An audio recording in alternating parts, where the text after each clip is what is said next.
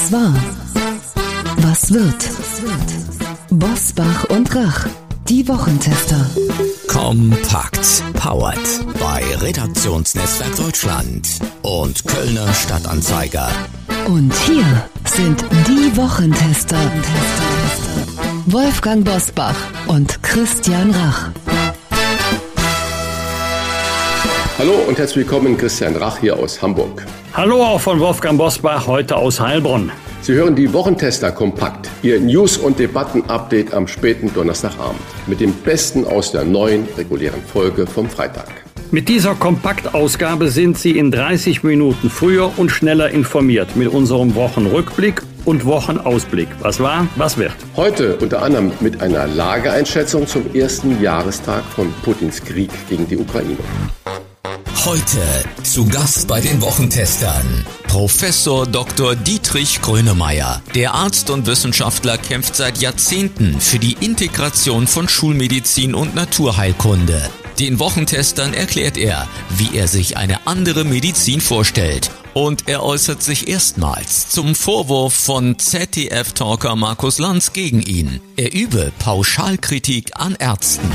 Das ist ja das Problem auch gerade von Menschen, die stark in der Öffentlichkeit stehen, dass die natürlich in der Regel bevorzugt behandelt werden. Und von daher den Blick eigentlich auf den Alltag zu wenig geschärft haben. Denn der Alltag ist letztendlich zwei Minuten Medizin, Turbobehandlung in paar Minuten, beziehungsweise zur Turbobehandlung gehört dann das Rezept schreiben, sodass der Patient dann aus, aus der Praxis wieder hinausgeht und gar nicht so richtig weiß, was er da bekommt und was er hat. Auf der anderen Seite Ärzte, die viel zu wenig bezahlt werden, vor allem die Hausärzte, die dann für 30 bis 50 Euro im Quartal, egal ob man einmal kommt oder 100 Mal kommen würde, äh, dasselbe bekommen. Dafür würde kein Handwerker zu uns zur Reparatur der Küche oder der Küchengeräte oder der Elektrik kommen.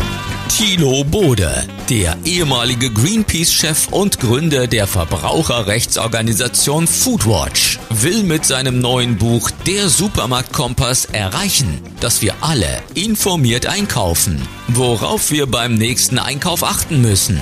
Heute bei den Wochentestern. Natürlich können Sie, wenn Sie günstiger kaufen, auch die gleiche Qualität erhalten, wie wenn Sie teurer kaufen. Es geht schon damit los, dass Sie die Qualität der Lebensmittel nicht am Preis ausmachen können, also den Qualitätsunterschied. Und das ist eins der großen Defizite im Lebensmittelmarkt, der sich über alle Produkte erstreckt und den es gesetzlich eigentlich gar nicht geben dürfte. Aber diese Täuschung durch nicht ausreichende Qualitätsbeschreibung ist ja gesetzlich erlaubt. Die vollständigen Gespräche hören Sie in unserer regulären Folge am Freitag ab 7 Uhr. Wie war die Woche? Wolfgang Bosbach und Christian Rach sind die Wochentester. Russland setzt den letzten verbliebenen Abrüstungsvertrag mit den USA aus. Das hat Russlands Präsident Wladimir Putin bei seiner Rede zur Lage der Nation angekündigt. Man wolle den Vertrag nicht aufkündigen, aber ruhen lassen. Ansonsten hagelte es von Putin massive Vorwürfe gegen den Westen bis hin zu Verschwörungstheorien. Eine Aussage beispielhaft. Der Westen will Russland ein für alle Mal erledigen. Zitat Putin. Wolfgang, US-Präsident Biden hat ebenfalls in dieser Woche eine Rede gehalten in Warschau zum Krieg, als er in Polen da zu Gast war. Können wir nach diesem Fernduell Russland-USA festhalten, Verhandlungen sind in weite Ferne gerückt und momentan ausgeschlossen? Oder kann man der Initiative von China und auch Brasilien doch ein größeres Gewicht zukommen lassen, als es sich im Moment darstellen lässt? Ich fürchte, dass die Bemühungen Chinas und die Bemühungen Brasiliens am Ende nicht von Erfolg gekrönt sein werden, dass er, also jetzt Wladimir Putin, wie das der Jurist äh, sagt, äh, omnimodo facturis ist, also zu allem entschlossen. Und solange er glaubt, dass er das, was er politisch erreichen möchte, am ehesten auf dem Schlachtfeld erreichen kann, dass er dort seine Ziele umsetzen kann, nämlich den Sturz der Regierung in Kiew und jedenfalls sich weite Teile der Ukraine einverleiben, solange wird er nicht verhandlungsbereit sein. Der Satz, verhandeln ist besser als schießen, ja, der ist nun wirklich richtig. Ich wüsste gar nicht, wie man etwas gegen diesen Satz sagen könnte. Der Satz ist so richtig wie der Satz, besser gesund und reich als arm und krank. Ja, das ist auch richtig. Worüber soll eigentlich verhandelt werden? Die Ukraine möchte nur, dass die russische Armee dahin zurückgeht, wo sie hergekommen ist, nämlich nach Russland. Und Wladimir Putin möchte genau das nicht. Und alle, die sagen, ihr müsst jetzt an den Verhandlungstisch, sagen ja nicht, worüber denn verhandelt werden soll oder worüber verhandelt werden müsste. Vermutlich meinen sie, die Ukraine soll doch mal ihren Widerstand aufgeben. Sie soll um des lieben Friedens willen bereit sein, auf einen Teil ihres Territoriums zu verzichten. Das wird sie nicht tun. Ich kann auch verstehen, dass sie es nicht tut. Denn selbst wenn es einen solchen Friedensschluss gäbe, wieso soll die Ukraine glauben, dass Putin nicht kurze Zeit später wieder ein Scharmützel beginnt mit der Begründung, leider hätte ihn der Westen zu diesem Krieg gezwungen. Also ich fürchte, wir werden Zeuginnen und Zeugen eines zähen Abnutzungskampfes, weil Russland nicht so schnell voranschreiten kann Richtung Westen in der Ukraine, wie man sich das wünscht und dass die Ukraine ihrerseits auch mit Hilfe westlicher Waffen die russische Armee nicht so schnell wird zurückdrängen können. Das kann durchaus das Vietnam Russlands werden. Das heißt, ich glaube nicht, dass es in absehbarer Zeit, also in den nächsten Monaten, zu Friedensverhandlungen kommen wird, die diesen Namen wirklich verdienen, so bitter das ist. Wolfgang, da muss ich natürlich gleich nochmal reingehen.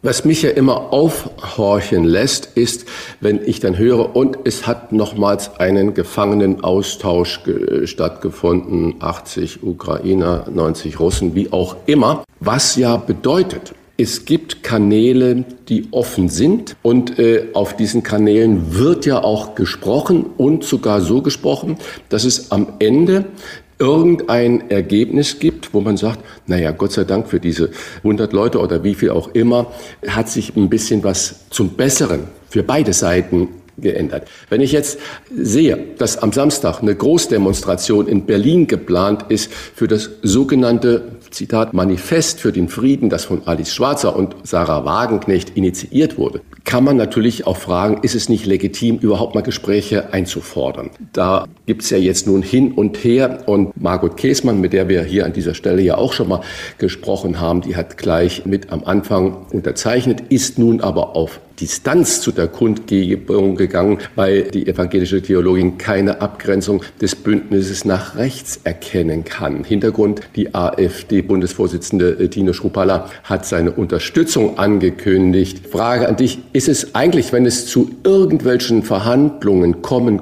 könnte zwischen den beiden Regierungen, und ich sehe es so ähnlich wie du das auch gesagt hast, über was soll eigentlich verhandelt werden, aber wenn man sich mal trifft und sagt, okay, wollen wir diese Never-Ending Story nicht an irgendeiner Stelle versuchen, mal zumindest im Gespräch zu kommen, ist es dann nicht egal, wer sich noch damit bewegt, wenn es um Manifest für den Frieden geht?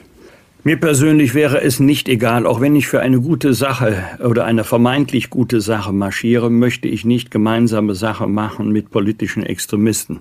Aber man kann natürlich nicht verhindern, dass sie sich dann zum Beispiel wie hier einem Aufruf, einem Manifest für den Frieden anschließen. Also ich kann Frau Käßmann verstehen, dass sie sagt, da möchte ich keine gemeinsamen Bilder stellen, da möchte ich nicht gemeinsam auf einer Kundgebung mit auftreten. Wäre nur schön, wenn es nach links außen auch immer eine solche Abgrenzung gäbe.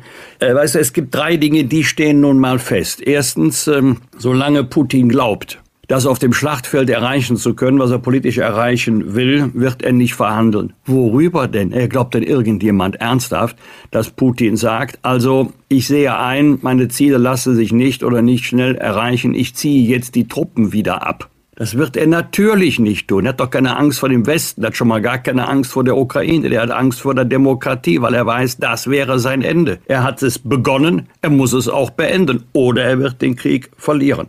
Zweitens, wenn die Ukraine sich nicht mehr verteidigen kann, ist die Ukraine am Ende. Ja, das steht auch fest. Deswegen ist immer noch die Frage, warum eigentlich die, die den Manifest verfasst haben, nicht mal ganz klar sagen, worüber. Sie sollen bitte nicht sagen über den Frieden, ja, das ist ja klar. Aber worüber denn konkret verhandelt werden sollte, vielleicht meinen Sie die Kapitulation der Ukraine, dass es noch so eine Art Restukraine gibt. Aber wer weiß, was schon in den Jahren vor dem 24. Februar 2022 gewesen ist, der kann doch nicht ernsthaft glauben, dass Putin, wenn er an der Macht bleibt, danach Ruhe gibt. Also für mich ist das Manifest eher blauäugig als rechts oder links. So würde ich das Manifest und auch die Kundgebung nicht einsortieren, aber es ist sicherlich eine gewaltige Unterstützung für Wladimir Putin, zumal weite Teile der AfD ohnehin im Treuefest zu Putin stehen. Der ehemalige amerikanische Top-General Wesley Clark hat in dieser Woche in einem Handelsblatt-Interview analysiert, Putins Krieg in der Ukraine könne in sechs bis acht Monaten beendet sein, wenn der Westen die Ukraine konsequenter unterstützen würde. Und damit meint der Vier-Sterne-General vor allem höhere militärische Unterstützung. Clarks Position, Putin wird nur aufhören, wenn er keine Chance mehr für sich sieht. Doch wenn der Westen ständig um Verhandlungen bettelt, schürt er damit Putins Glauben, dass er erfolgreich sein kann. Zitat Ende. Christian, mehr Härte, gleich kürzerer Weg. In Deutschland würde man sagen, mehr Strack-Zimmermann und weniger Wagenknecht. Ist das die richtige Formel im Umgang mit Putin und dem Krieg? Wolfgang, wir hatten hier ja an dieser Stelle schon Psychologen, Psychiater, Theologen, Soziologen und auch Politiker und jeder hat irgendeine Meinung dazu. Also ich maße mir nicht an, dafür bin ich überhaupt kein Experte oder sonst was, irgendein eine Möglichkeit skizzieren zu können, bei der ich behaupten würde, das ist der Weg, nur so, sei es Härte, sei es äh, weichgespült, sei es das. Äh, ich glaube, ich bin so ratlos wie ganz, ganz viele andere auch. Ich möchte da gar nicht äh, spekulieren, mehr Härte, weniger Härte oder sonstiges. Du hast es vorhin richtig gesagt, über was soll die Ukraine eigentlich verhandeln? Über Aufgabe von einem Viertel ihres Staatsgebietes. Damit verkauft sie natürlich auch die dort lebenden Ukrainer und Ukrainerinnen mit an Russland, wenn sie das hergeben würde. Was ist? wenn man sich einigen würde. Donbass bleibt bei der Ukraine, aber die Krim zu Russland, wäre das eine machbare Lösung? Ich blicke es nicht. Ich sehe, das sind auch massive Interessen von beiden Seiten da hinten dran. Und wenn ich sehe, dass auch ein Großteil der Welt sagt, das ist nicht unser Krieg, das ist nicht unsere Sache, das ist ein europäisches Problem, das ihr in Europa lösen müsst, dann weiß ich nicht mehr, was da richtig und was da falsch ist. Es ist mit Sicherheit falsch, was Putin gemacht hat, und das ist die größte Sauerei seit dem Zweiten Weltkrieg, die wir hier bei uns in Europa erleben. Aber welches Mittel uns alle sowohl die Russen, die Ukrainer, Ukrainerinnen als auch ganz Europa wieder dahin bringt, dass man sagt, man hat einen wie auch immer gearteten Frieden. Wenn ich das wüsste, würde ich es laut rausschreien und posaunen in der Hoffnung, dass die anderen das auch hören. Das russische Gas sollte in diesem Winter Putins mächtigste Waffe gegen Europa sein. Doch der Winter nähert sich dem Ende und die russische Propaganda hat nicht so richtig gewirkt, jedenfalls bei uns wenn man mal davon absieht, dass die Leute auch für Putin-Zwecke, wenn ich es mal so äh, krass sage, auf die Straße gehen. Natürlich hat auch dieser milde, relativ milde Winter geholfen, ähm, dass wir das mit einem blauen Auge alles äh, überstehen, abgesehen von den hohen Energiepreisen. Aktueller Gesamtspeicherstand der Gasversorgung in Deutschland laut Bundesnetzagentur mehr als 70 Prozent. Zitat, Europa hat die erste Schlacht des Energiekrieges mit Russland gewonnen, verkündete die EU-Kommissarin Katri Simpson. Wolfgang, hat sich Putin mit dem Gas verzockt? Kommt die Entwarnung zu früh oder hatten wir nur Glück äh, wegen dieses im Moment so milden Winters? Die Entwarnung kommt für mich zu früh, denn ich habe es gerade schon erwähnt, ich fürchte, es wird ein langer, zäher Abnutzungskampf werden, der sich möglicherweise nicht nur über Monate, sondern über noch einige Jahre hinziehen kann. Ja, für den Jubel aus der Europäischen Union habe ich nur begrenztes Verständnis, denn die Sanktionen hatten ja den Sinn, Russland wirtschaftlich so unter Druck zu setzen, dass die Wirtschaft vielleicht nicht kollabiert, aber doch so einbricht, dass Putin sieht, schon aus ökonomischen Gründen kann er den Krieg nicht weiterführen. Also da scheint mir die russische Wirtschaft robuster zu sein als von Brüssel und dem Westen angenommen. Und das, was nicht in Richtung Westen verkauft wird, äh, wird ja nicht im Boden bleiben, sondern in andere Himmelsrichtungen, in diesem Fall äh, nach Osten verkauft werden. Ja, der Gasspeicherstand hängt natürlich auch damit zusammen, dass vor allen Dingen in der Industrie wesentlich weniger Gas für die Industrieproduktion benötigt wurde. Ob wir uns darüber freuen können, das ist eine andere Frage, denn das hängt ja auch mit dem Rückgang der Industrieproduktion insgesamt zusammen. Also es war sicherlich ein Druck, ein wirtschaftlicher Druck, der auf Russland ausgeübt wurde. Aber ich glaube, damit hatte Putin auch gerechnet. Mit zwei anderen Dingen sicherlich nicht. Also da hat er sich eher verzockt. Punkt Nummer eins. Er ist mit Sicherheit davon ausgegangen, der Überfall auf die Ukraine dauert ein paar Wochen. Die russische Armee ist so stark und dem ukrainischen Armee so überlegen, das dauert nicht lange. Ja, da hat er sich aber total vertan. Auch das gilt ja für die moralische Widerstandskraft und Widerstandsfähigkeit der Ukraine. Und zweitens, der Westen wird sich auseinanderdividieren lassen. Hat er genau das Gegenteil erreicht. Der Westen, die NATO, die EU sind eher zusammengerückt und Schweden und Finnland streben jetzt auch noch in die NATO. Also in diesen beiden Punkten hat er sich mit Sicherheit verzockt. Die wirtschaftliche Lage in Russland ist nicht so, dass wir sagen können, aus ökonomischen Gründen werden die Waffen bald schweigen oder schweigen müssen. Was wird? Was wird? Wolfgang Bosbach und Christian Rach sind die Wochentester. Am Samstag, man höre und staune, vor 180 Jahren wurde Karl May geboren. Karl May mit einer weltweiten Auflage von etwa 200 Millionen Büchern ist einer der meistgelesenen Schriftsteller in deutscher Sprache. Wolfgang, wir wollen das Thema natürlich mit dem nötigen Ernst betrachten, aber so kurz nach Karneval, und du warst vermutlich doch richtig gut unterwegs, sei die Frage erlaubt, wie viele Indianer hast du denn im Karneval gesehen und gehen die für dich in Ordnung? Und die zum Beispiel hier bei uns im Norden in Hamburg waren die Zeitungen natürlich voll damit. Man erhebt sich über über dieses närrische Treiben im Süden und im Westen des Landes und kontrolliert sofort und überprüft sofort Kostüme und Sprache und sagt, das ist richtig oder das ist nicht richtig und man erhebt den moralischen Zeigefinger. Wie viele Indianer, Indianerinnen oder sonstige oder äh, schwarz angemalte Karnevalisten hast du irgendwo getroffen? Also ich war auf etwa so zehn bis zwölf Sitzungen. Ich habe keine Indianer gesehen, aber einige ganz wenige Indianerinnen,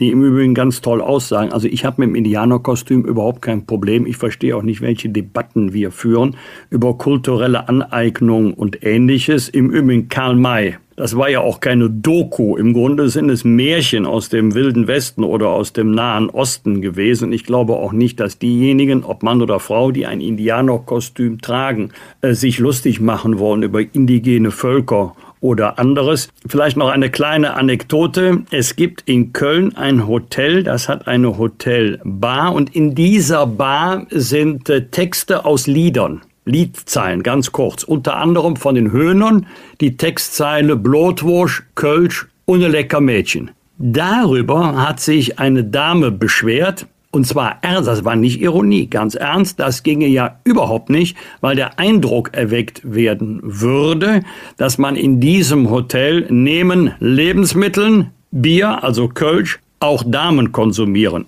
könne. Also jeder, der das Rheinland ein bisschen kennt, der weiß doch, lecker Mädchen.